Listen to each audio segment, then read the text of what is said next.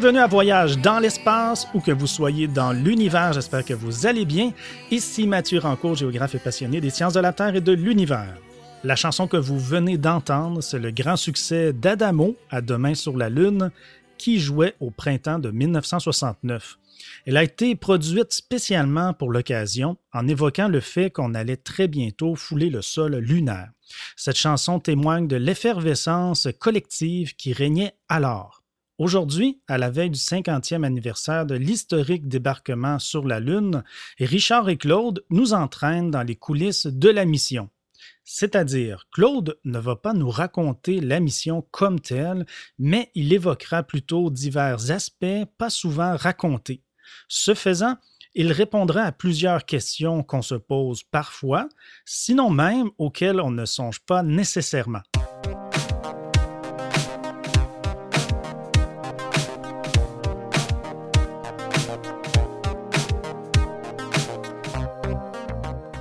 Claude Lafleur est journaliste scientifique. Il suit au quotidien l'exploration de l'espace depuis 50 ans. Écrivain, il a rédigé de nombreux ouvrages en astronautique. Il commente l'actualité spatiale dans les médias québécois. Richard Mascotte est historien de formation. Il a été journaliste pendant plus de 30 ans à la radio de Radio-Canada, dont les dernières années aux années-lumière. Bienvenue à bord, nous vous souhaitons un agréable voyage. Alors bonjour chers auditeurs et chères auditrices. Rebonjour Claude, bon retour euh, parmi nous dans l'équipe de Voyage dans l'espace. Merci Richard, bonjour, bonjour tout le monde. Et bienvenue à notre balado quinzomadaire, et oui, c'est un mot.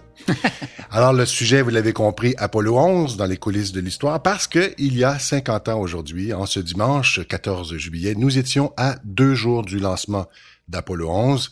Cet anniversaire est souligné évidemment en grande pompe euh, par la diffusion de quantité de films et de documentaires, ainsi qu'avec la publication de livres et de reportages dans les revues, dans les journaux aussi, électroniques et papier. L'épopée des premiers pas sur la Lune de Neil Armstrong et de Buzz Aldrin nous est racontée à peu près de toutes les façons imaginables. Et pour notre part, nous avons choisi de faire une sorte de pot pourri, si on veut, couvrant certains aspects inusités dont on n'a peut-être pas parlé. On répondra ainsi à une variété euh, de questions euh, que vous vous posez peut-être ou peut-être pas, mais qui piqueront, nous l'espérons, votre curiosité. Mais d'abord, Claude Lafleur, euh, toi, tu te souviens très bien du, du lancement d'Apollo 11. Tu y as assisté devant ton petit écran télé, noir et blanc évidemment. Exactement. J'étais déjà passionné à l'époque par l'exploration de l'espace. Je m'en souviens très bien. Le lancement, c'était un mercredi matin et il était prévu pour 9h32 heure de Montréal ou heure de Cap Kennedy. Mhm. Et à ce moment-là, ça veut dire que depuis tôt le matin, j'étais devant mon petit écran de télé noir et blanc à suivre les dernières heures du compte à C'était vraiment excitant parce que dans quatre jours, on allait marcher sur la Lune. C'est-à-dire que si tout allait bien, on allait réaliser l'un des vieux rêves de l'humanité. Maintenant, c'était une mission risquée, hein, pour ne pas dire périlleuse ce qui en faisait une aventure vraiment palpitante à suivre. Toi, d'ailleurs, Richard aussi, hein, tu y assistais, tu as des souvenirs, toi aussi. Oui, effectivement. Sauf que ma famille et moi, nous n'étions pas à Montréal, mais on était plutôt aux États-Unis, en camping. Euh, à l'époque, euh, sauf la radio, on n'avait pas de lien ni avec la Lune, ni avec euh, grand-chose. parce que, de toute façon, si on se rapporte à 1969, les choses étaient bien différentes d'aujourd'hui, notamment en ce qui concerne les médias, Claude. Absolument. Hein. Il faut se rappeler, on peut peut-être, pour ceux qui ne le sauraient pas, là, nos écrans de télé étaient minuscules. Hein? Ils n'ont rien à voir avec les grands écrans de télévision mhm. qu'on a aujourd'hui. En fait, nos écrans de télé à l'époque, il y avait à peu près la grandeur de nos écrans d'ordinateur aujourd'hui. Hein? Ben C'est ça. Et c'était des écrans noirs et blancs. Parce qu'en 1969, les émissions couleurs, c'est chose très, très rare. Oui, ça commence. C'est ça. Et évidemment, là, inutile de dire qu'il n'y avait pas, on n'avait pas d'ordinateur, il n'y avait pas d'Internet, il n'y avait pas de médias sociaux. Euh, pour s'informer, on n'avait pas les, les facilités qu'on a aujourd'hui. Et l'une de nos principales sources d'information, évidemment, c'était les journaux, on le disait un peu tout à l'heure. C'est aussi, c'est ainsi que les journaux de l'époque ont publié quantité de grands reportages et de cahiers spéciaux décrivant en détail tous les aspects de la mission Apollo 11. Des articles qu'on a évidemment tous euh, dévorés parce que c'était très illustré aussi. Absolument. Et donc, au, matin du 16 juillet, j'ai donc regardé le lancement d'Apollo 11 sur mon petit écran noir et blanc sur la, la télévision de Radio-Canada dans une émission spéciale qui est animée par Henri Bergeron, Bergeron accompagné du professeur Marcel Sicotte. Oui, le physicien euh, bien connu qui s'est fait beaucoup connaître à l'époque et ce duo-là va suivre à peu près toutes les missions Absolument. Apollo. Hein. Absolument. Et ça, ça nous rappelle évidemment des souvenirs, surtout aux plus vieux d'entre nous. et comme tout le monde, nous avons effectivement suivi euh, avec passion, c'est mon cas notamment, la mission Apollo 8, euh, six mois auparavant, et Apollo 11 aussi allait nous captiver. Et dans mon cas, je le disais un petit peu tout à l'heure, c'est le lendemain matin, en jetant un œil dans les roulottes des Américains les plus fortunés et qui avaient dans dans leur caravane des télés qu'on pouvait voir, roulotte après roulotte, euh, justement, ces images, des les premières images très, très floues hein, d'Armstrong et, d'Aldrin sur, euh, sur la Lune. Il va sans dire que d'une roulotte à l'autre, d'une roulotte à l'autre, il y avait de, de ça seulement dont on parlait. Et on rapporte d'ailleurs que plus d'un million de personnes ont assisté d'abord sur place à Cape Kennedy, Cape Kennedy au lancement d'Apollo 11, tandis que des millions d'autres l'ont vu, évidemment, à la télé, soit en direct euh, ou en différé, comme, euh, comme nous deux, non? Exactement. En fait, là, si on pouvait assister à un événement semblable aujourd'hui, ce serait très, très différent. Hein. D'abord, euh, on pourrait voir les différentes étapes de la mission sur des, nos grands écrans de télé en couleur et non plus en noir et blanc. Mm-hmm. Ou bien, on pourrait le suivre peu importe où on est grâce à nos cellulaires. Oui, c'est vrai. en plus, il y aurait des caméras à bord des vaisseaux spatiaux qui nous montreraient en direct ce que les astronautes font et ce qu'ils voient, ce qui n'était pas le cas à l'époque. On n'avait pas ce genre de caméra-là. Et évidemment, aujourd'hui, là, on aurait accès à une foule d'informations diffusées par toutes sortes de plateformes de toutes les façons imaginables. On serait inondé d'informations, alors qu'à l'époque, on avait quasiment juste les journaux pour vraiment bien s'informer. Autrement dit, là, aujourd'hui, 50 ans plus tard, on vit dans un monde très différent de ce que c'était 1969. En effet. Et qui sait, peut-être assisterons-nous à quelque chose de semblable d'ici une dizaine d'années. Après tout, les Américains, la NASA, nous promettent d'envoyer euh, une femme sur la Lune en 2024 ou quelque chose du genre. Ben, sur ce, bon voyage dans l'espace en compagnie de l'équipage d'Apollo 11. Merci à nos patrons et patronnes, Éric, Georges Dumais, Pascal Fritz, Linda Beauclair, SB et Miguel Tremblay. Votre soutien est très apprécié. Nous vous dédions cet épisode. Amorçons donc notre tour d'horizon des questions qu'on pourrait se poser à propos de la mission Apollo 11, Claude, en parlant des trois membres de l'équipage, Neil Armstrong, Edwin Buzz Aldrin et Mike Collins. On raconte de nos jours que Neil Armstrong était l'astronaute tout désigné pour devenir le premier homme à marcher sur la Lune il incarnerait, dit-on, la quintessence du héros de l'espace, celui qui se distinguait de tous ses collègues astronautes. C'est du moins comme cela qu'on nous le présente de nos jours, comme si dès le départ c'était sa destinée. Mais toi, Claude, t'es pas exactement d'accord avec, avec cette vision des choses-là. Tu, tu, n'estimes pas que euh, Neil Armstrong se démarque de ses collègues, qu'il n'est pas l'homme exceptionnel qu'on a décrit depuis 1969. Euh, Pourquoi? En effet. En fait, c'est sûr que, Neil Armstrong, c'est quelqu'un d'un peu exceptionnel. C'est quand même un héros. Qui ressort, qui ressort de l'ordinaire. Mais ça aurait pu être le cas de tous les autres commandants des missions Apollo. Ils étaient tous euh, prêts pour faire ça. Absolument. Tous étaient aussi qualifiés. Euh, ça aurait pu aussi bien être le commandant de la mission Apollo 12, euh, mm-hmm. Charles Conrad, ou le commandant de la mission Apollo 13, Jim Lovell, ou même le commandant d'Apollo 10, Tom Stafford. En fait, comme je l'ai déjà expliqué quelques fois, notamment dans le balado précédent, le prélude à Apollo 11, Lorsqu'on a formé les équipages des missions Apollo, lorsqu'ils ont été désignés, c'était loin d'être acquis que ce serait l'équipage commandé par Neil Armstrong qui poserait le pied sur la Lune. Euh, ils, avaient, tous le même entraînement. Absolument, ils avaient tous la formation. Fait que ça aurait été, ça aurait, d'ailleurs, on aurait pu penser que ça aurait été bien davantage euh, le commandant de la mission Apollo 12, Pete Conrad, qui aurait été le premier à marcher sur la Lune, ou encore Lorville. Tous ces hommes-là euh, sont tous des gens exceptionnels et peu importe lequel de ces hommes-là, on aurait pu réécrire la même histoire en disant c'était quelqu'un d'exceptionnel, de prédestiné à aller sur la Lune. Fait que moi, quand on me dit qu'Armstrong sort de l'ordinaire et qu'il était prédestiné, je trouve que c'est un peu une réécriture de l'histoire. C'est-à-dire que maintenant qu'on connaît l'histoire, on l'a réécrit. Mais dans les faits, Armstrong, c'est quelqu'un de remarquable, mais ses collègues l'étaient tout aussi. Et on rapporte par ailleurs que Buzz Aldrin a lutté pour devenir le premier homme à marcher sur la Lune, tandis que Neil Armstrong, lui, aurait été On sait qu'il était plutôt euh, discret, hein, aurait été plutôt indifférent vis-à-vis de cet honneur. C'est vrai ou pas, ça, Claude? Ben, absolument. En fait, euh, il semble bien que pour Neil Armstrong, c'était pas vraiment important qui des deux sortirait le premier du module lunaire. En fait, pour Armstrong, ce qui était important, c'était d'allunir, c'était de réussir son atterrissage. Mhm. Euh, pour lui, après ça, qu'est-ce qui arriverait, ça lui importe peu. Ce qui fait que la NASA aurait pu même demander aux astronautes, aux deux astronautes, de se poser sur la Lune et immédiatement repartir, revenir vers la cabine Apollo, que pour Armstrong, ça n'aurait pas posé de problème. Ouais, ouais. Euh, en fait, on peut résumer la situation en disant Armstrong, c'est un pilote. Ouais, Pour lui, ce qui est important, c'était de se poser sur la Lune. Après ça, ce qui arrivait, c'était secondaire. OK. Et donc, ça étonne quand même un petit peu. Absolument. Oui, parce que ça aurait pu surprendre tout le monde si, par exemple, on n'avait pas marché sur la Lune. Mais après tout, en 1961, c'est vrai que le président américain John F. Kennedy avait lancé le défi de faire atterrir un homme sur la Lune et de le ramener sain et sauf sur Terre. Et rien de plus. Il n'était pas rentré dans les détails.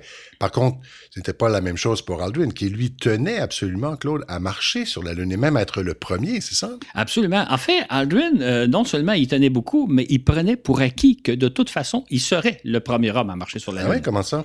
Pourquoi il tenait vraiment pour acquis qu'il sortirait le premier? là? Absolument, exactement. En fait, ce qu'il faut comprendre, c'est qu'à l'époque des missions Gemini, qui ont eu lieu en 1965-66, euh, lorsqu'un astronaute sortait de la capsule pour faire une marche dans l'espace, c'était toujours le pilote qui sortait et le commandant restait à l'intérieur de la capsule. Ce qui fait que dans le cas d'Apollo 11, le commandant, c'est évidemment Armstrong, le pilote, c'est Aldrin, ce qui fait que selon la, la tradition établie durant le programme Gemini, ça aurait dû normalement être le pilote qui sort le premier. Mhm. On Donc, Aldrin prenait pour acquis que c'est lui qui marcherait le Ah, premier sur oui, la Lune. On reconnaît bien là la fameuse tradition maritime qui veut que le commandant soit le dernier à quitter son navire. Mais il y avait aussi ce qu'on a appelé parfois la raison de la porte. La raison de la porte, l'autre, tu vas nous expliquer ça. C'est ça. C'est, c'est un petit peu difficile, là. il faut faire peut-être preuve de visualisation. Il faut s'imaginer. On le verra peut-être dans le fascicule. Il y a des photos qui vous aident, là, mais euh, euh, suivez-moi bien, je pense qu'on Oui, va aller comprendre. d'accord. C'est un peu technique. Imaginez-vous qu'on est à bord de la cabine du module lunaire. C'est pas grand déjà en C'est une petite cabine qui a à peu près la grandeur d'un ascenseur, d'une cage d'ascenseur, puis encore là, d'un petit ascenseur. En fait, il y a pratiquement la place simplement pour que deux hommes vêtus d'un scaphandre pour sortie spatiale, deux hommes puissent se tenir debout côte à côte. Qui sont chacun, quoi, le double en volume d'une personne normale. c'est ça. C'est pour ça qu'on pourrait parler d'une cage d'ascenseur qui contient peut-être 4-5 personnes, Ouais, là, ouais, mais ouais, pas plus que ça. Et, et donc, les- dans le- la cabine, les deux hommes se tiennent debout, côte à côte. Euh, Armstrong... Dans le lait, on s'assoit pas, là. Non, il n'y a pas de siège. On, reste debout, puis il y a juste à peu près la place pour se tenir debout. Ouais. Et à ce moment-là, Armstrong est du côté gauche, OK. Vis-à-vis le poste de commande, et Aldrin est du côté droit vis-à-vis le, le poste de pilotage. Et entre les deux, à peu près à leurs genoux, il y a un écoutille. Et cette écoutille-là, c'est une écoutille qui s'ouvre de l'intérieur, qui mesure à peu près un mètre de côté. Et pour sortir du module lunaire, il faut que l'astronaute se, se- se couche par terre, s'étende par terre, euh, dans la position de quelqu'un qui fait des, des pompes, qui fait des push-ups. Ouais, Sur le ventre, quoi. Sur le ventre, exactement. Et là, il sort les pieds le premier, à reculons, donc il sort les pieds le premier, et il ne voit pas où il met les pieds. Parce que lui, il est engoncé dans son scaphandre, Ah et évidemment, il sent pas où il met les pieds parce que ses pieds sont dans des grosses bottines. Donc, autrement dit, sortir du vol lunaire, c'est pas quelque chose de facile. Puis il n'y a pas la, la gravité sur Terre non plus, en plus. Non, ben, ils ont une gravité, ça, ça les aide un peu, là, mais ils voient pas où ils marchent. On imagine donc que l'astronaute euh, sort par la petite écoutille dont on vient de parler, ventre contre terre, à reculons et à tâtons, ce qui ne doit pas être facile et pas mal inquiétant. Où est-ce qu'on met les pieds? Euh, est-ce que les pieds sont à la bonne place? Par contre, bien sûr, Armstrong et Aldrin, évidemment, on ne sera pas surpris ici, se sont longuement entraînés sur Terre avant leur mission pour donc sortir de cette étrange façon du module lunaire. C'est ça. Et là, le problème de la porte maintenant, probablement dit. Oui, la donc, fameuse raison de la porte. Exactement. Imaginez que la porte, donc, c'est une petite porte d'à peu près un mètre de côté, Mhm. qui est une porte carrée, et qui est une porte à penture qui s'ouvre vers l'intérieur du module lunaire. Ouais. Et les pentures sont du côté gauche. Ça veut donc dire que lorsque vous ouvrez la porte, vous barrez le chemin à celui qui est à gauche de la porte, donc du commandant. Et par contre, le pilote qui est à la droite, lui, peut sortir par la porte. Ce qui fait que ce qui avait été prévu, c'est que normalement, on ouvre la porte, euh, euh, Aldrin plutôt, Aldrin sort parce qu'il est à la droite de la porte. Ensuite, Armstrong va fermer la porte et là, va passer du côté droit, va réouvrir la porte et lui va sortir. C'est pour ça que ça devait normalement être le pilote qui sort le premier et le commandant le deuxième. Mais évidemment, on le sait bien, c'est pas ça qui est arrivé. Alors, qu'est-ce qui est arrivé? On a changé les pentures de place pour les placer du côté droit, du côté d'Aldrin pour que euh, Armstrong puisse passer? Non, en fait, tout simplement, la NASA a demandé aux deux hommes de changer de place avant l'ouverture de la porte. Donc, euh, Armstrong passe du côté droit, ce qui n'a pas dû être facile parce que, comme je l'ai dit, hein, la cabine est toute petite. L'exécuté des places, euh, ils sont parvenus à changer de place, mais ils ont inversé leur place pour faire en sorte que ce soit Armstrong qui sorte le premier. Mais pourquoi est-ce qu'on n'a pas tout simplement placé les pentures du côté droit, par exemple, pour pour laisser Armstrong passer? C'est une erreur de conception ou c'était planifié comme ça? C'était planifié comme ça pour une raison bien simple. Ceux qui ont conçu le module lunaire à l'époque du programme Gemini, ils savaient que la tradition faisait en sorte que c'était le pilote qui sortait le premier. Fait que quand ils ont conçu le module lunaire, ils ont délibérément décidé de mettre les pentures du côté gauche, justement pour faciliter le passage du pilote qui sortirait le premier, sachant qu'après ça, le, commandant suivrait. Donc, c'est en vertu de la tradition qu'on a décidé que ça devrait normalement être le pilote qui sortait, sauf que dans le cas d'Apollo 11 et des missions qui ont suivi, la NASA disait que non, c'est d'abord le commandant, après le pilote. Donc, il faudrait que les gens changent de place. Précisons l'usage d'un terme qui suscite parfois des questions. Doit-on dire qu'on allunit ou qu'on atterrit sur la Lune? À l'époque de la conquête de la Lune, on a créé un mot spécifique pour désigner le fait de se poser sur la Lune, donc d'allunir, tandis qu'atterrir revenait à se poser sur la Terre. Cependant, si on crée un mot chaque fois qu'on se pose quelque part, sur Mars, sur un astéroïde, sur une comète, euh, sur Vénus, Mercure ou Pluton, on n'est pas sorti de l'auberge. on a donc pris l'habitude d'atterrir un peu partout, mais on peut aussi employer le mot allunir dans le cas de la Lune uniquement. Par contre, on n'amercit pas sur Mars. Et qu'aurait-on dit dans le cas de la sonde Philae qui s'est posée sur la comète Chury en 2014? On a chum?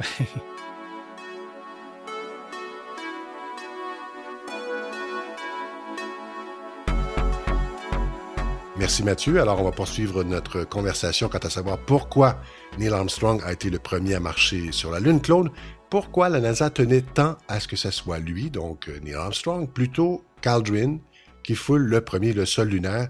Ça faisait une différence pour la NASA? Pourquoi exactement? C'est une bonne question. En fait, évidemment, le premier homme qui allait marcher sur la Lune allait passer à l'histoire, hein, histoire avec un grand H, alors qu'on allait peut-être quasiment oublier le deuxième. Maintenant, pourquoi la NASA tenait à ce que ce soit Armstrong? On ne le sait pas parce que la NASA ne révèle jamais les raisons pourquoi elle prend ce genre de décision-là. On est donc contraint de spéculer. En fait, certains ont dit que probablement que la NASA a préféré Armstrong, étant donné sa, personnalité, c'est-à-dire il est plus réservé, il est plus noble, disons, pourrions-nous dire. Alors Certainement plus calme, en tout cas. Oui, il est plus calme, alors qu'Aldrin est plus volubile, plus réactif. Euh, mm-hmm. fait que la NASA l'aurait peut-être préféré. L'autre, euh, une autre raison que certains évoquent, c'est que Aldrin a fait pression auprès des responsables de la NASA pour être le premier, et peut-être que cette attitude-là aurait déplu à la NASA qui ont préféré Aldrin. Ça pourrait être. Euh, Armstrong plutôt. Oui. ça semble logique, effectivement. Mais est-ce que l'histoire n'aurait pas donné raison à la NASA? Armstrong, est-ce qu'il n'a pas fait un meilleur représentant pour l'agence spatiale? Plus approprié, plus noble, comme tu disais, Caldrin? Oui. Personnellement, je pense que non. En fait, moi, ce que j'observe, c'est que deux ans après leur retour sur Terre, euh, Armstrong s'est retiré de la NASA, a pris sa retraite, et là, il est rentré dans ses terres. C'est-à-dire qu'à partir de ce moment-là, il n'a plus à peu près jamais accordé d'entrevue. On l'a à peu près jamais vu dans des manifestations publiques, dans des congrès puis tout ça. Euh, donc, alors que, tandis qu'Aldrin, ça a été le contraire. Lui, il est demeuré longtemps très actif. Il a donné beaucoup d'entrevues. Il a participé à quantité de conférences, d'exposés, etc. Il a publié une quantité de livres. En fait, Aldrin a été un bien meilleur ambassadeur de la NASA et même de la cause de l'exploration spatiale que l'a été Armstrong. Mais quand même, Claude, on rapporte euh, qu'Aldrin aurait été vraiment frustré de ne pas avoir été le premier homme à marcher sur la Lune. Mais en fin de compte, toi, tu crois qu'il a eu sa revanche sur le destin.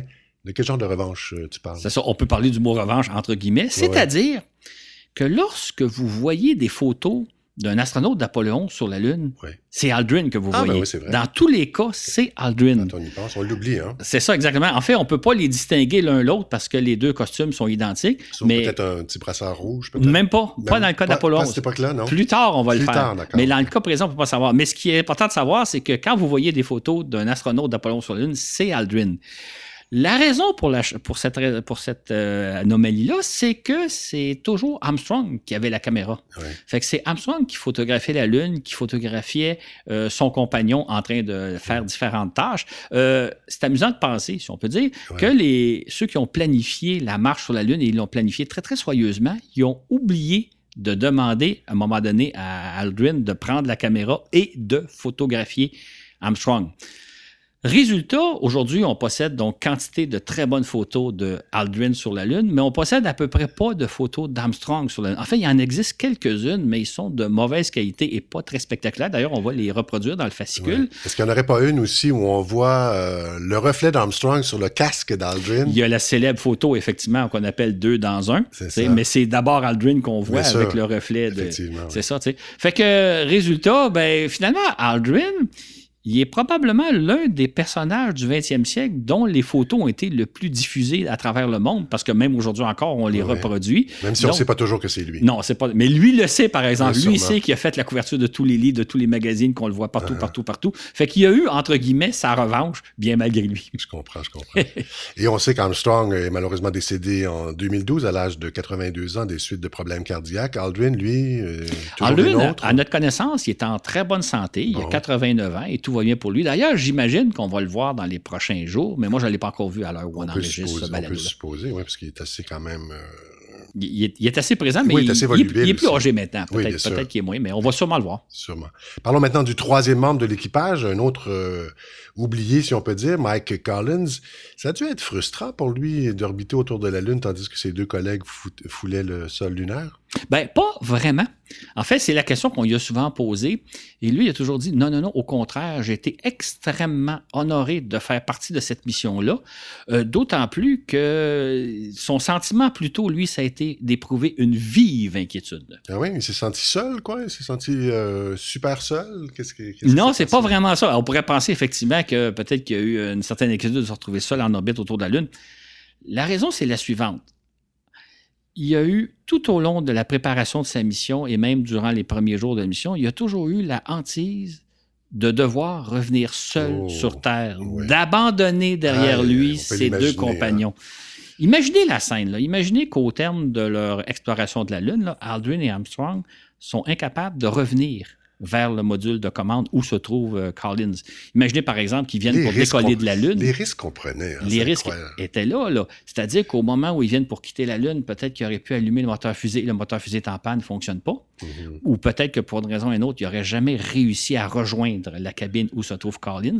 Et à ce moment-là, Collins, il aurait eu l'ordre de revenir seul sur Terre. Et ça, ça a été sa hantise dans les mois qui ont précédé la mission, jusque même durant la mission, jusque finalement lorsque Armstrong et Aldrin ont décollé de la Lune et sont revenus de s'arrimer à la cabine où se trouvait Collins.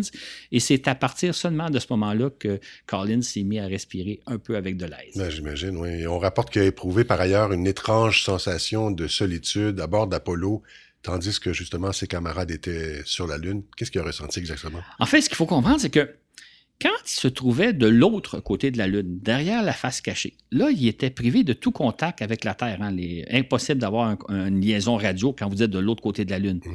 Et là, il se dit à ce moment-là, je suis le seul être vivant de ce côté-ci Ah oui, de ben l'univers, Vu comme ça, ben oui. à, à moins qu'il y ait des extraterrestres qu'on ne connaît pas, mais le seul être vivant qu'on connaisse, c'est moi de ce côté-ci. Et là, il trouvait, il, a- il a vécu une espèce de, de, de, de sentiment de joie, de plénitude et en même temps de très grande gratitude. Mhm. Gratitude. euh, pourquoi? Parce que euh, il n'avait pas eu la chance, pourtant, lui, de, de- de fouler le sol lunaire. C'est ça, sauf que ce qu'il faut savoir, c'est que Collins, si on peut prendre l'expression, il revient de loin. Ouais. C'est-à-dire qu'à l'origine, il était membre de l'équipage d'Apollo 8. L'équipage qui va être le premier à se rendre autour de la Lune en décembre 1968, un peu comme on l'a raconté dans le balado, Noël 1968. Mhm. Donc, il aurait dû faire partie de cet équipage-là. Sauf que quelques mois avant le lancement, il a dû subir une opération très délicate à la colonne vertébrale, Opération qui aurait pu non seulement mettre fin à sa carrière d'astronaute, mais peut-être même le clouer sur une chaise roulante pour le restant de ses jours. Ce qui fait que lorsque l'équipage d'Apollo 8 s'envole en décembre 68, lui, il reste derrière, il reste sur Terre et il est un peu frustré de voir ses, camarades réussir la mission, euh, vivre une expérience extraordinaire de passer Noël autour de la Lune, comme on l'a raconté. Et lui, pendant ce temps-là, il est au sol. Sauf que, par chance pour lui, l'opération s'est très bien passée. Il a récupéré assez rapidement, donc il a repris sa carrière d'astronaute et, comble de chance, il a été assigné à l'historique mission d'Apollo 11. C'est pour ça qu'il disait... On parle d'un prompt rétablissement ici. Absolument, exactement. Il s'est répondu très rapidement. Et là, il se disait, j'ai quand même la chance de faire partie de la grande mission historique. Euh, et pour ça qu'il y avait une énorme gratitude, même s'il n'a pas eu la chance de marcher sur la Lune. Ben, je, comprends maintenant pourquoi il était si heureux de graviter autour de la Lune, même seul, en ce mois de juillet 69. Alors que huit mois plus tôt, donc, il aurait pu, comme tu disais, être condamné au fauteuil roulant. Et aujourd'hui, comme Aldrin, d'ailleurs, il est toujours vivant. Hein? Absolument. Âgé de 89 ans, même âge que Buzz Aldrin. Exactement. Et une dernière question, justement, au sujet de l'équipage d'Apollo 11. Pourquoi appelle-t-on Aldrin Buzz plutôt qu'Edwin? Ça vient d'où, ce surnom bizarre? Ça, c'est amusant. Hein? C'est sa grande sœur qui l'a nommé Buzz quand il était enfant. Euh, on peut penser qu'elle le trouvait un peu comme un moustique qui était un peu irritant pour elle. On voit l'image, là. C'est ça, exactement. Ce qui est un peu étonnant, hein, c'est que il a gardé son nom d'enfant. Tout le monde l'appelle Buzz. C'est rare, je pense, dans la vie qu'un adulte garde son nom d'enfant et que tout le monde l'appelle plutôt Buzz qu'Edwin. Euh, c'est la particularité, mais c'est le nom que sa grande sœur lui a donné quand il était enfant. Et qui va donner d'ailleurs euh, ensuite des idées aux gens de Toy Story pour appeler l'astronaute Buzz Lightyear, ça vient de Buzz Aldrin. Exactement, une allusion à Buzz. Parlant de nomenclature, parlons des noms donnés au vaisseau Apollo. La fameuse capsule Apollo dont parle Claude est dite en termes techniques le module de commande et de service, ou CSM. Le module lunaire est dit LEM pour Lunar Module. En outre, chaque équipage baptise d'un nom propre leur vaisseau. C'est ainsi que le CSM d'Apollo 11 a été nommé Columbia, en l'honneur du vaisseau imaginé par Jules Verne un siècle plus tôt. Quant au LEM, il a reçu le nom d'Eagle, l'aigle, ou plus précisément le pigargue à tête blanche, symbolisant les États-Unis d'Amérique.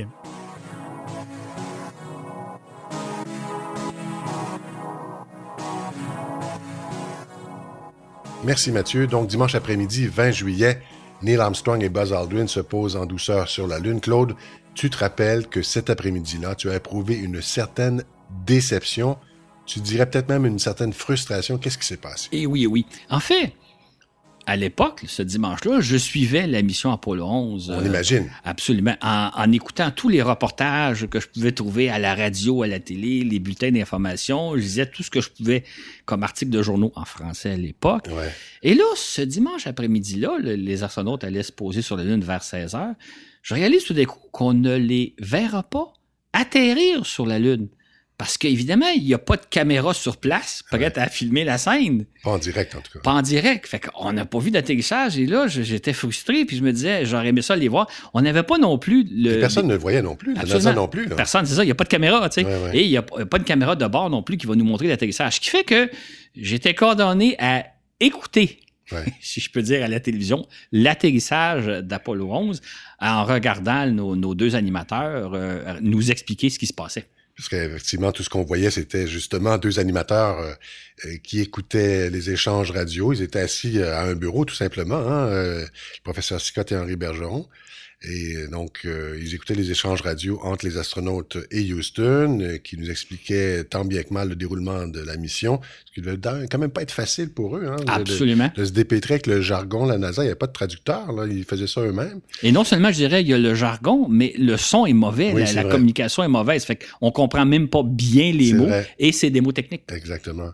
Puis le reste ben, était laissé à notre imagination. Euh, ce qui t'amène d'ailleurs, Claude, à apporter une précision au sujet des comptes rendus de la mission Apollo 11 qu'on nous présente euh, à présent? Qu'est-ce que c'est exactement? Oui. Ce qu'il faut savoir, c'est qu'aujourd'hui, quand euh, vous voyez, mettons, le, un film ou un documentaire qui nous raconte l'atterrissage d'Apollo 11, vous voyez des films. Vous voyez, entre autres, un, film qui est assez célèbre, c'est comme une caméra qui est placée dans un hublot triangulaire et on voit le sol se rapprocher et dans les dernières secondes, la poussière se lever puis le module lunaire Ça, c'est des. Et, et, on nous montre aussi des photos du module lunaire sur la Lune, on nous montre les astronautes.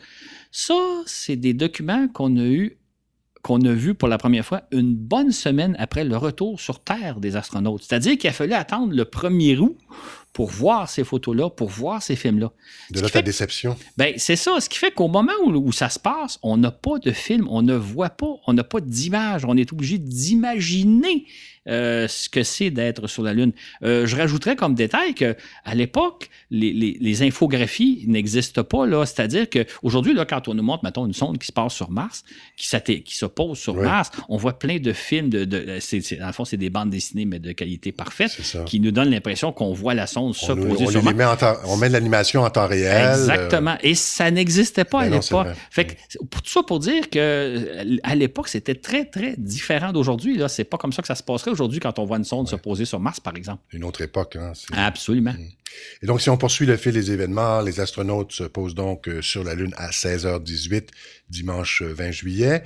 Comme, le, comme on le raconte souvent, l'alunissage, c'est pas fait sans problème, hein, au contraire, même puisque les astronautes ont été confrontés à une série, une sérieuse, euh, pardon, défaillance de l'ordinateur de bord. Durant la descente, donc l'ordinateur s'est retrouvé avec trop de tâches à exécuter en même temps et en conséquence, boum, il a planté. Or, Claude, cette défaillance a bien failli mettre un terme à l'opération d'alunissage. Absolument. Sauf que à l'époque, on ne l'a pas su. C'est-à-dire que nous, là, quand on écoute l'atterrissage, la description de l'atterrissage qu'on nous fait, on a l'impression que tout se passe bien, que les astronautes descendent normalement vers la Lune, que la descente s'effectue sans problème et qu'ils se sont posés sans aucun problème majeur. Or, d'ailleurs, on a juste à lire les articles du lendemain pour voir que personne ne parle de problème d'ordinateur. Ce n'est que quelques jours plus tard qu'on va nous raconter ce qu'aujourd'hui on nous raconte comme si on l'avait vécu en direct, qu'on nous raconte donc le problème d'ordinateur qui a bien failli compromettre l'atterrissage. En fait, on est passé à deux doigts d'assister à un échec euh, déplorable, mais on ne l'a pas su sur le coup. Pour nous, l'impression, c'est que tout s'était bien passé. Il y a par contre le fait qu'au moment où Armstrong pose le module lunaire, il ne restait presque plus de carburant dans les réservoirs alimentant le moteur, le moteur fusée du LEM. Donc, les deux astronautes étaient à moins de 30 secondes de la panne sèche en se posant, Claude, et donc, il aurait pu s'écraser. Donc, ça, prenait quand même un certain sang-froid pour euh, se poser. Absolument. En fait, ça, on l'a su. Hein. Ça, à l'époque, ça a été rapporté qu'ils se sont posés avec presque plus de carburant dans les réservoirs. Ça, ça, ça, s'entendait dans les communications radio. Exactement. Tout à fait. Ça, on l'a su. Mais par contre, ce qu'on n'a pas su, c'est que ce qu'Armstrong nous a expliqué par après, une fois qu'il est revenu sur Terre, c'est que pour lui, ce n'était pas un problème. Lui, il ne craignait absolument pas la panne d'essence. Ça peut paraître surprenant, mais ce qu'Armstrong nous expliquait, c'est que dans les dernières minutes euh, de l'atterrissage, il volait très, très bas. Il était à très basse altitude et il se disait que si jamais le moteur fusée arrêtait, le module tomberait tout simplement sur la Lune, doucement se poserait, parce qu'il faut savoir que sur la Lune, tout pèse six fois moins que sur Terre. Donc, lui, il ne, il ne craignait pas l'écrasement, si on peut dire. Sa préoccupation, c'était de se trouver au-dessus d'une zone le, plus, le moins accidentée possible, la plus lisse possible pour pas lutter un, rocher ou un cratère. Mhm. Mais tant qu'à la savoir, la panne d'essence, ça ne le préoccupait absolument pas. Fait que nous, qui étions sur le point presque de perdre connaissance parce qu'il était presque à court d'essence pour Armstrong, ce n'était pas un problème. Par contre, les contrôleurs de Houston voyaient clairement, eux, que les, réserves de carburant étaient en train de fondre comme neige au soleil et ils ont, euh, ils ont carrément retenu leur souffle jusqu'à perdre connaissance. absolument, absolument. Et puis donc, il y a eu quelques secondes de silence justement avant que Neil Armstrong ne prononce une première parole historique. On s'en souvient peut-être. Houston, ici la base de tranquillité, Eagle s'est posé. Moi, je m'en souviens un peu par la suite là qu'on a dit, une espèce de ouf. Ouf. Et la base de tranquillité, évidemment, Claude, c'est cette zone un peu lisse, là, justement, euh, dans la mer de tranquillité où on venait d'allunir. Alors, dès les premiers instants, que font les astronautes là, qui viennent d'arriver sur la Lune? ça va peut-être surprendre un peu les gens, mais les premiers instants ont été consacrés à décoller en toute vitesse de la Lune si jamais il y avait un problème technique.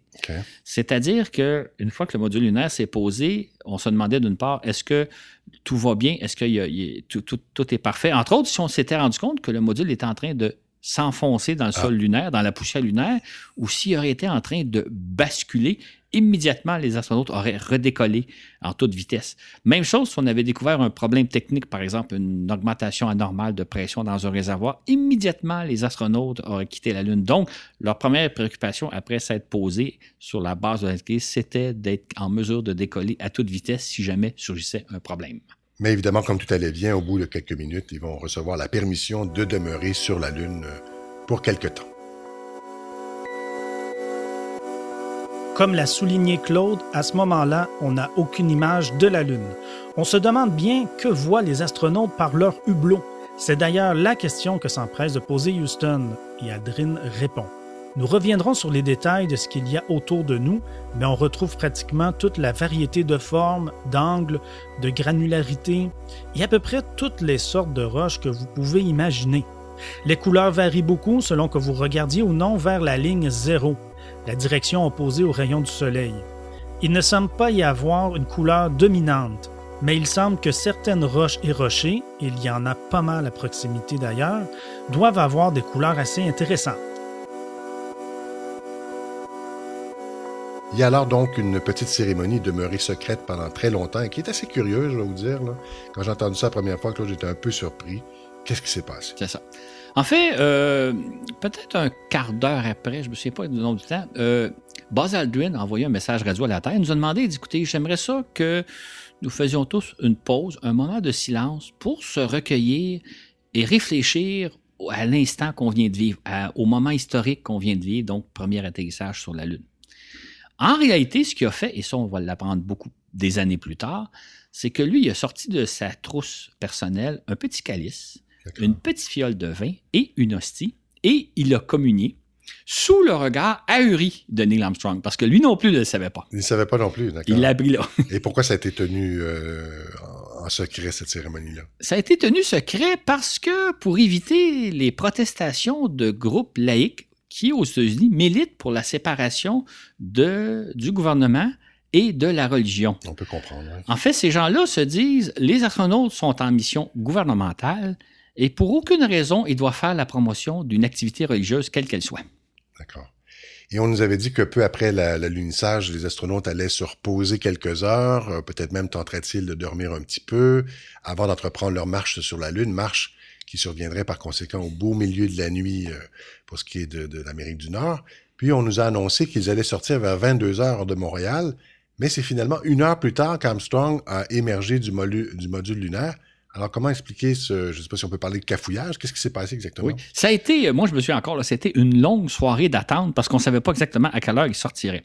Ce qui était, ce que la NASA nous avait dit donc, c'est que peu après l'atterrissage, les astronautes allaient se reposer et possiblement même euh, sommeiller quelques heures.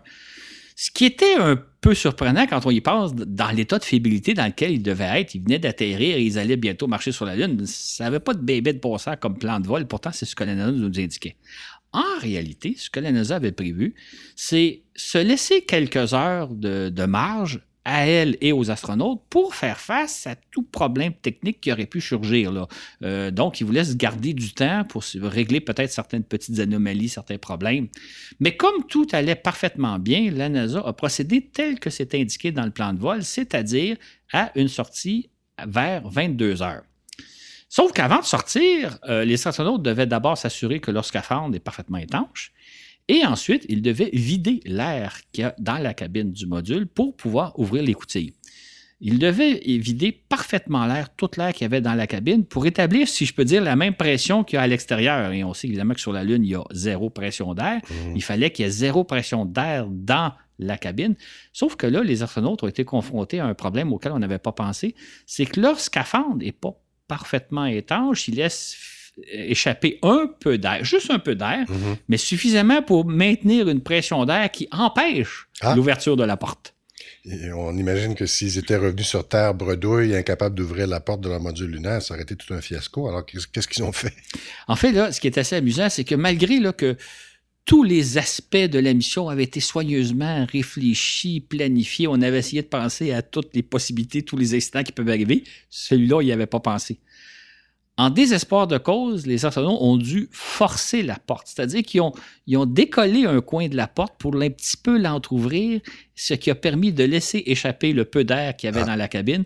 Et après ça, ils ont pu ouvrir la porte et sortir tel que prévu. Mais c'est ça qui a demandé une heure de plus. Une heure. Il d'accord. devait sortir vers 22 heures, finalement, il est sorti vers 23 heures. Et nous, là, pendant ce temps-là, là, moi, je me souviens probablement à partir de 21h30, on est devant notre petit écran télé, on attend, on attend. Monsieur Bergeron et Monsieur Sicotte, eux aussi attendent. J'imagine. On comprend pas trop ce qui se passe. On attend, on attend. Quand est-ce vont-ils sortir? Et finalement, c'est vers 23 heures qu'ils ont sorti et qu'on a le vu, vu Ben oui, des voilà. Armstrong descendre. Donc Armstrong sort, euh, descend l'échelle et finalement met le pied sur la Lune et prononce euh, ces célèbres paroles euh, que vous connaissez tous, un petit pas pour l'homme, un, pont- un bond géant pour l'humanité. Comme tu le disais, Claude, il est alors 22h57 heure de l'Est en Amérique du Nord ce dimanche 20 juillet, soit 3h57 heure de Paris le lundi 21 juillet. Belle parole, on pourrait dire, de circonstance, Claude. Mais la question qui se pose, c'est qui a pensé à ces mots-là? Est-ce que c'est la direction de la NASA? Est-ce que c'est une firme de communication? Est-ce que c'est Neil Armstrong lui-même? Et quand, quand, quand cette formule historique a-t-elle été trouvée? On ne sait pas toujours. Là. Non, c'est ça. La question a été beaucoup posée. Armstrong s'est fait constamment poser la question. Il a toujours dit c'est moi qui ai pensé à ces paroles-là. C'est, c'est pas la direction de la NASA, c'est personne, c'est moi uniquement. Et j'y ai pensé à la dernière minute, peut-être juste avant de sortir, sinon même en descendant l'échelle. Ce qui est un peu étonnant d'avoir pensé à une telle parole au il y, a- moment il y avait, il y où- avait d'autres choses à, à quoi penser. à ce moment-là, Exactement, surtout qu'on a expliqué tantôt que c'est pas évident de sortir du module Non, lunaire. non. Mais là où c'est amusant, c'est que dans un documentaire qui a été produit récemment, il y a quelques années, et qui est disponible sur YouTube, le frère de Neil Armstrong, Dean, nous raconte que lui, il a vu, son frère Neil quelques jours avant le, décollage d'Apollo 11, et à un moment donné, Neil lui a tendu un- une feuille de papier sur lequel étaient inscrites les fameuses paroles, et il a demandé à son frère, euh, qu'est-ce que t'en penses? Et Dean aurait dit, écoute, c'est absolument, c'est fabuleux comme parole. Ça, c'est dans euh, First Man on the Moon, The Real Neil Armstrong, c'est ça? Exactement. C'était à la 40e minute du, du documentaire qu'on entend Dean nous le raconter ça. Ce qui fait qu'il y a un petit mystère là. Est-ce que Neil il a vraiment pensé à la dernière minute comme lui le raconte ou ça avait été fait avant? T'as pas ton petit point de vue là-dessus, toi, Claude? Non, on ne saura jamais, surtout quand maintenant que Neil est décédé, on ne Ouais, saura jamais la vérité. C'est un, un petit, un petit clin d'œil de l'histoire. Tout à fait. Et Aldrin va donc euh, rejoindre Armstrong 15 minutes plus tard, et personne, évidemment, va se souvenir des premières paroles prononcées par le deuxième homme à marcher sur la Lune. Ils vont se mettre à explorer la surface lunaire durant deux petites heures. Malheureusement pour nous, la, qualité pardon, des images transmises par la caméra télé, en direct euh, qu'ils avaient apporté sur eux, c'est une très piètre caméra, donc c'était tellement mauvais qu'on ne voyait guère que des fantômes, des espèces d'images euh, noires euh, foncées, là, euh, donc des fantômes qui déambulaient sur nos écrans, mais quand même, Claude, malgré tout ça, tout s'est bien passé. Absolument. Ce qui est peut-être un détail qu'on ignore généralement, c'est que cette marche-là avait été chorégraphiée minutieusement. C'est-à-dire que les astronautes sur la Lune n'improvisaient pas ce qu'ils faisaient au fur et à mesure, comme on pourrait le penser, mais tout avait été pensé, Comme ça, planifié. ça va être un petit peu le cas un peu plus tard, là, dans, les autres, Exactement, dans les autres missions. tout à fait. c'est ça, ouais. Ce qui fait qu'ils avaient une série de tâches très précises, chronométrées à la minute près. Ils devaient faire un certain nombre d'observations, un certain nombre d'expériences. Pas de place à l'improvisation. Et donc, euh, littéralement, les astronautes n'avaient pas une minute à perdre sur la Lune. On peut peut-être aussi rajouter. Et c'est un peu surprenant quand on y pense, hein, parce que c'est un peu comme si on allait vous parachuter quelque part sur Terre, dans une zone qu'on ne connaît pas, mais qu'on planifierait chacun de vos pas, chacun de vos gestes des Mhm. mois à l'avance. Et ça a été pourtant le cas dans le cas de la première marche euh, des astronautes sur la Lune. Autre petit détail, c'est qu'ils ne se sont éloignés du bol lunaire qu'à peine de 30 mètres tout au plus. hein. Ils n'ont vraiment pas marché très loin. Distance maximale marchée, 30 mètres. C'est pas loin, hein, effectivement. oui. Donc, tout s'est bien passé pour le reste de la mission. Les astronautes ont bien sûr planté la bannière américaine et ont installé une demi-douzaine d'appareils euh, scientifiques, dont un sismomètre pour euh, mesurer les tremblements de lune. Ils ont aussi récolté 22 kilos d'échantillons, tandis qu'Armstrong a pris une série de photos, photos maintenant gravées évidemment dans nos mémoires. Absolument. Et euh, une vingtaine d'heures après s'être posé sur la Lune, Armstrong et Aldrin décollent de la Lune, s'envolent de la Lune, vont rejoindre Collins en orbite autour de la Lune. Celui-ci, évidemment, est extrêmement heureux Oui, de revoir à ses son collègues. grand soulagement, oui. Quelques heures plus tard, il quitte l'orbite lunaire, reprennent la route de la Terre pour finalement amérir dans l'océan Pacifique le 24 juillet 1969, complétant avec brio une mission dont on célèbre aujourd'hui le 50e anniversaire. Jusque-là, chaque fois que des astronautes revenaient de l'espace, ils donnaient rapidement une conférence de presse avant d'être paradés dans les rues des grandes villes américaines. Mais ce ne fut pas le cas pour les astronautes d'Apollo 11. Ceux-ci ont été immédiatement placés en quarantaine durant trois semaines. Certains craignaient la possibilité qu'il y ait rapporté avec eux de terribles germes de la Lune. Pourtant, on savait fort bien à l'époque qu'une telle éventualité était plus qu'invraisemblable. Mais pour calmer les esprits craintifs, la NASA a accepté de mettre en quarantaine les trois premiers hommes revenus de la Lune. À vrai dire, elle faisait ainsi d'une pierre trois coups. Non seulement calmait-elle les esprits, mais la NASA offrait un répit aux astronautes tout en simulant l'application de mesures de protection biologique pour le jour où cela deviendrait réellement nécessaire.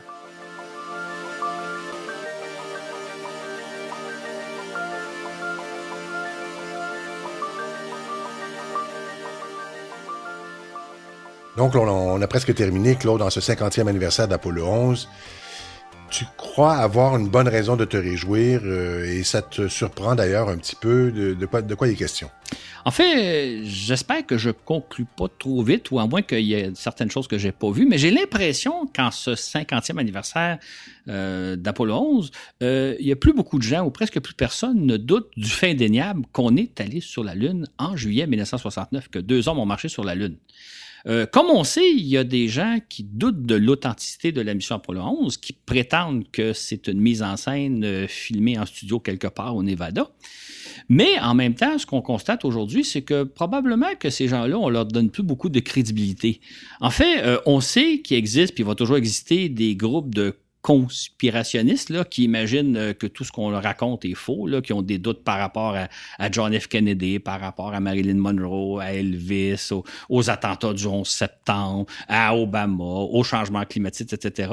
À la Terre euh, qui est ronde. Ou la Terre qui est ronde aussi. Mais je pense que ces gens-là, ils ont perdu maintenant beaucoup de crédibilité. Et ça, je me plais à penser que c'est peut-être un bienfait de l'époque dans laquelle on vit, c'est-à-dire l'époque où à chaque jour, il faut démentir les mensonges que compte le président Trump jour après jour après jour, euh, comme aussi tout le phénomène des fausses nouvelles qui sont colportées justement par les groupes de conspirationnistes. C'est-à-dire que je pense que J'espère en tout cas qu'une bonne partie du public est un peu fatigué, lassé des gens qui nous disent que tout ce qu'on nous raconte, ce sont des mensonges, alors qu'en réalité, c'est eux qui mentent. Comme dans le cas d'Apollo 11, c'est eux qui mentent. En fait, ces gens-là, les, conspirationnistes, puis ceux qui colportent les fausses nouvelles, à mon avis, ils vivent dans le monde de Trump, un monde bien misérable, si je peux me permettre. Intéressant comme opinion.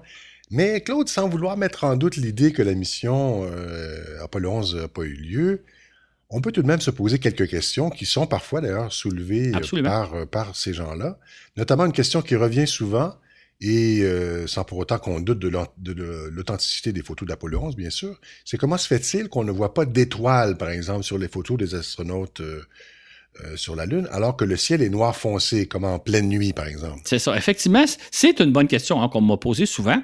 En fait, la réponse simple, c'est la suivante. C'est parce qu'on ne voit pas d'étoiles dans le ciel lunaire, parce qu'on est en plein jour. Pour la même raison que sur Terre, c'est-à-dire que le jour, on ne voit pas d'étoiles dans le ciel.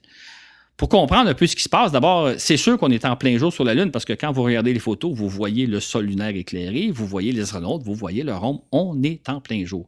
Et ce qui se passe en plein jour, c'est que l'éclat du Soleil est si intense qu'il éclabousse celui de toutes les autres étoiles.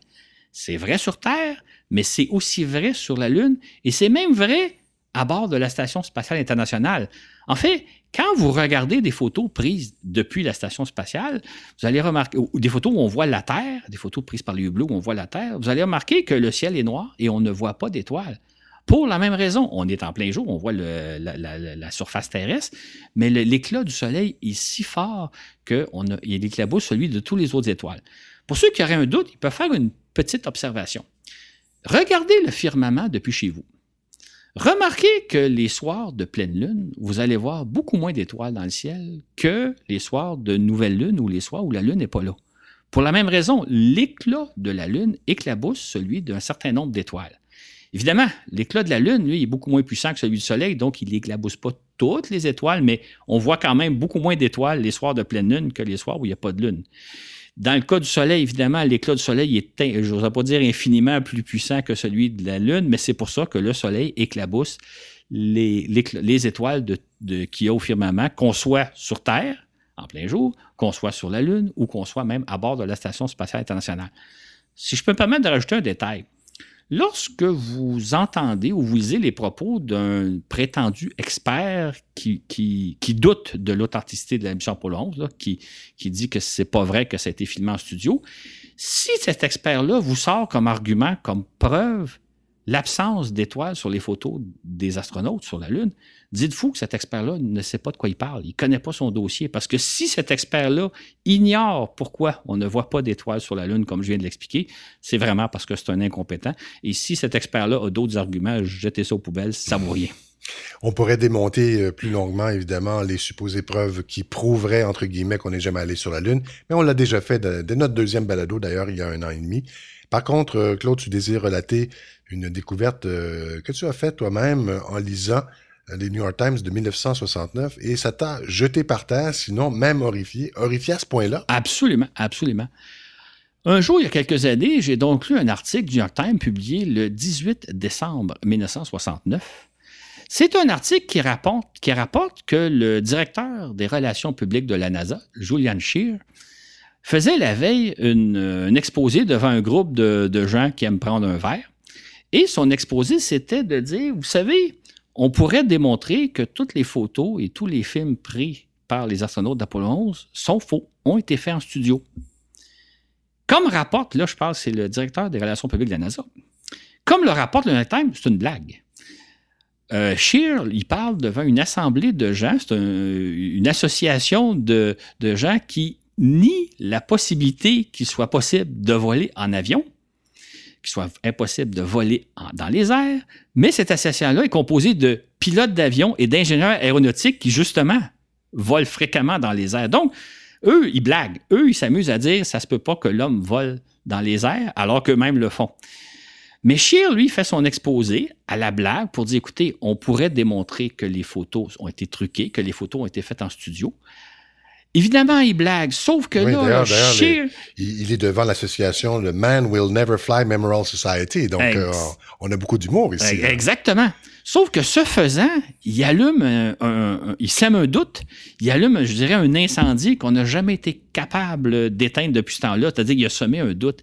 Et j'avoue que quand j'ai lu cet article-là, j'étais très fâché que le directeur des relations publiques de la NASA fasse ce genre de choses-là. Et j'en suis encore fâché aujourd'hui parce que c'était une blague, mais que certains ont pris au sérieux, puis on est pris avec depuis ce temps-là. Et c'est utilisé comme argument par les conspirationnistes. Absolument.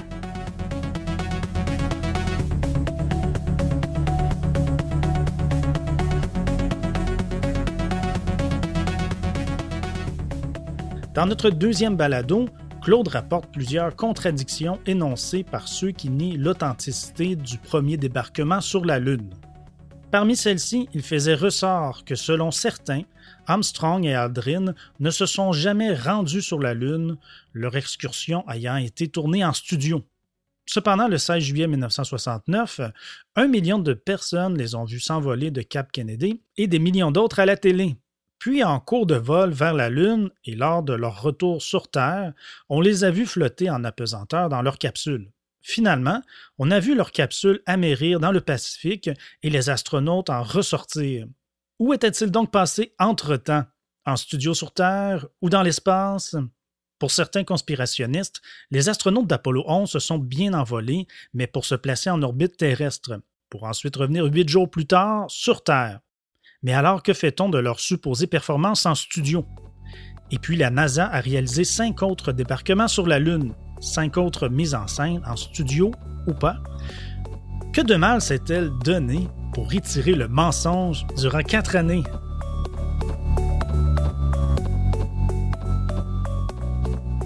Merci Mathieu. On arrive au terme donc de ce balado sur Apollo 11. Deux autres questions qu'on se pose très souvent, Claude. Combien a coûté le programme Apollo et qu'est-ce qu'il nous a donné? D'abord, combien ça a coûté? Ça a coûté en dollars de l'époque 20,6 milliards de dollars. Si on met ça en, on convertit ça en dollars d'aujourd'hui, ça équivaut à peu près à 210 milliards de dollars. C'est beaucoup d'argent c'est beaucoup d'argent. Est-ce trop? Est-ce correct? C'est toute une question de point de vue. En fait, il y a des gens qui vont dire on aurait peut-être dû prendre ces sommes-là pour les investir dans des problèmes sociaux, combattre la pauvreté, la misère humaine, la famille, etc. C'est ça. Sauf que si on n'était pas allé sur la Lune, ça ne veut pas dire qu'on aurait pris cet argent-là pour justement résoudre certains problèmes sociaux. Autre chose qu'on peut euh, rapporter, c'est que à la même époque, au moment où on, va sur la Lune, les Américains vont dépenser sept fois plus d'argent pour la guerre au Vietnam. Sept fois plus d'argent que pour aller sur la Lune englouti dans la guerre au Vietnam. On peut aussi relater que les budgets militaires, que ce soit celui des États-Unis, du Canada, d'Europe, sont nettement plus élevés que encore aujourd'hui. Encore aujourd'hui, c'était vrai à l'époque, sont nettement plus élevés que, que les budgets qu'on consacre à l'espace, qui fait que personnellement, j'ai peut-être un peu un biais, là. Mais personnellement, je trouve qu'il vaudrait peut-être mieux consacrer, si on avait à faire des coupures plutôt, peut-être plus couper dans le militaire que dans le spatial, budgets qui sont nettement plus élevés que nos budgets consacrés à l'exploration de l'espace. Et donc, la, deuxième question qu'on se posait en, en, début de cette conclusion, qu'est-ce que ça nous a donné d'aller sur la Lune? Quels résultats scientifiques on a obtenus? Le premier résultat qu'on a obtenu, et, et, le plus important, comme je l'ai déjà relaté, c'est le fait qu'on a réalisé la fragilité de la Terre. C'est-à-dire que c'est en allant vers la Lune qu'on a vu la Terre de loin, qu'on s'est rendu compte que c'était un petit joyau bleu et blanc perdu dans l'immensité de l'espace et qu'ils étaient très fragiles. Et, les images que nous ont ramenées les astronautes ont eu un impact considérable sur notre conscience humaine. Parce que les gens l'ont peut-être oublié aujourd'hui, mais dans les années 60, là, on polluait notre air, on polluait nos eaux, on polluait le sol sans aucune considération pour l'environnement. On jetait tout par-dessus bord sans aucun problème. Et on a commencé à prendre conscience qu'on était en train de détruire l'environnement à peu près au moment où on est allé sur la Lune. J'ouvre une parenthèse pour dire que c'est pas le programme Apollo qui est à l'origine de notre conscience euh, environnementale. Il y avait déjà des gens qui commençaient à le souligner dans les années 60. On dit souvent que une photo vaut mille mots. Moi, je pense que les images où on voit la Terre se lever depuis l'horizon lunaire ont fait beaucoup plus que des milliers de discours qu'on aurait pu faire. Et ça a été utilisé beaucoup, cette photo-là, notamment par les écologistes par la suite. Absolument. Cette photo-là et plein d'autres. C'est ça. Fait que ça, c'est probablement la principale euh, bienfait, retombée du programme Apollo, si je peux dire. Et, sur le plan purement scientifique, pour ce qui est de la Lune, de, notre séjour sur la Lune à ce moment-là. C'est ça. Sur le plan scientifique, évidemment, on a appris beaucoup de, je dire, de détails par rapport à la Lune, notamment la composition du sol, la structure du sol, etc. Mais en même temps, euh, il y a encore tellement de choses à apprendre à propos de la Lune. Je vais donner un exemple quand on s'apprêtait à, donc, à aller sur la Lune à la fin des années 60, on se disait, le programme Apollo va nous permettre de découvrir quelle est l'origine de la Lune. En fait, on a trois hypothèses. Soit que la Lune s'est formée en même temps que la Terre aux abords de la Terre, donc les deux astres sont nés à peu près en même temps, se sont formés l'un côté de l'autre, ou bien la Lune s'est formée plus loin, quelque part dans le système solaire, et elle a été capturée par la Terre, ou bien la Lune est un morceau de la Terre. La Terre aurait été percutée par un astre d'importance qui aurait détruit une partie de la planète. Les parcelles qui auraient été placées dans l'espace auraient éventuellement formé la Lune. Donc, on se disait, quand on va aller sur la Lune, on va trouver l'origine de la Lune. Ça n'a pas été le cas. On, se pose aujourd'hui la même question, même si on a une hypothèse favorite, mais on ne connaît pas avec certitude l'origine de la Lune. En fait, ce que je veux dire, c'est que la vérité, c'est que quand on était sur la Lune, on voit le gouffre de notre ignorance. On voit encore tout ce qu'on ne connaît pas à propos de la Lune. Les gens pensent qu'on est allé six fois sur la Lune, on connaît assez bien la Lune. Non, non. Tout est à apprendre, tout est à découvrir. D'ailleurs, moi, j'ai l'impression que dans un siècle, dans un siècle, on va un peu euh, nous regarder en disant ils étaient vraiment ignorants, ils pensaient qu'ils savaient à peu près tout de la Lune, alors qu'en réalité, il y avait tant de choses à découvrir. Et parlant de siècles, Claude, toi, tu prétends que les missions Apollo vont rester là présentes dans notre imaginaire euh, très longtemps, quoi, parce que on va se souvenir que qu'à notre époque, on est allé sur la Lune. Euh, toi, tu, crois que ça va rester moi, moi, je gravé pense, dans nos mémoires? Moi, je pense que dans quelques siècles, quand on va se rappeler de notre époque, on va avoir à peu près tout oublié ce que nous, nous savons. on va oublier les, guerres qu'on a menées, les exploits sportifs, etc.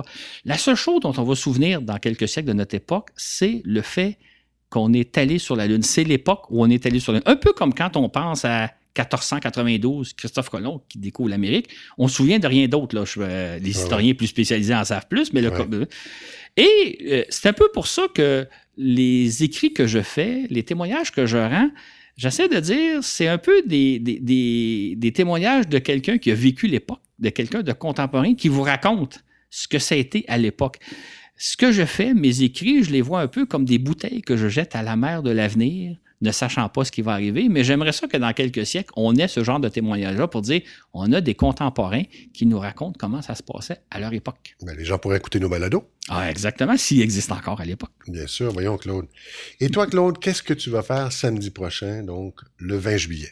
En réalité, j'en ai aucune idée, sauf que je pense que le samedi après-midi, je veux me rappeler du petit bonhomme de 11 ans qui était frustré de savoir qu'il ne verrait pas l'atterrissage puisqu'il n'y avait pas de caméra. Alors que je me dis, si c'était aujourd'hui, on le verrait, l'atterrissage. Mais je pense que je vais passer un beau moment à réfléchir à ce que j'ai vécu 50 ans plus tôt. Et en terminant, pour les plus jeunes et nos auditeurs et auditrices de l'étranger, il y a une contribution particulièrement québécoise aux missions Apollo, dont évidemment Apollo 11. Ce sont les pattes du module lunaire. Elles ont été fabriquées au Québec, à Longueuil plus précisément, par la compagnie Héroux, compagnie qui existe toujours et qui s'appelle de nos jours Héroux DevTech. Alors voilà ce qui termine ce balado numéro 34 sur Apollo 11. Merci Claude Lafleur. Merci Richard. Merci Mathieu. Et n'oubliez pas, la semaine prochaine, vous aurez droit donc à notre fascicule qui va justement illustrer avec de nombreuses photos, dont certaines un peu moins connues, donc de nombreuses photos qui vont euh, illustrer ce qu'on a entendu aujourd'hui donc dans ce balado sur la mission formidable d'Apollo 11.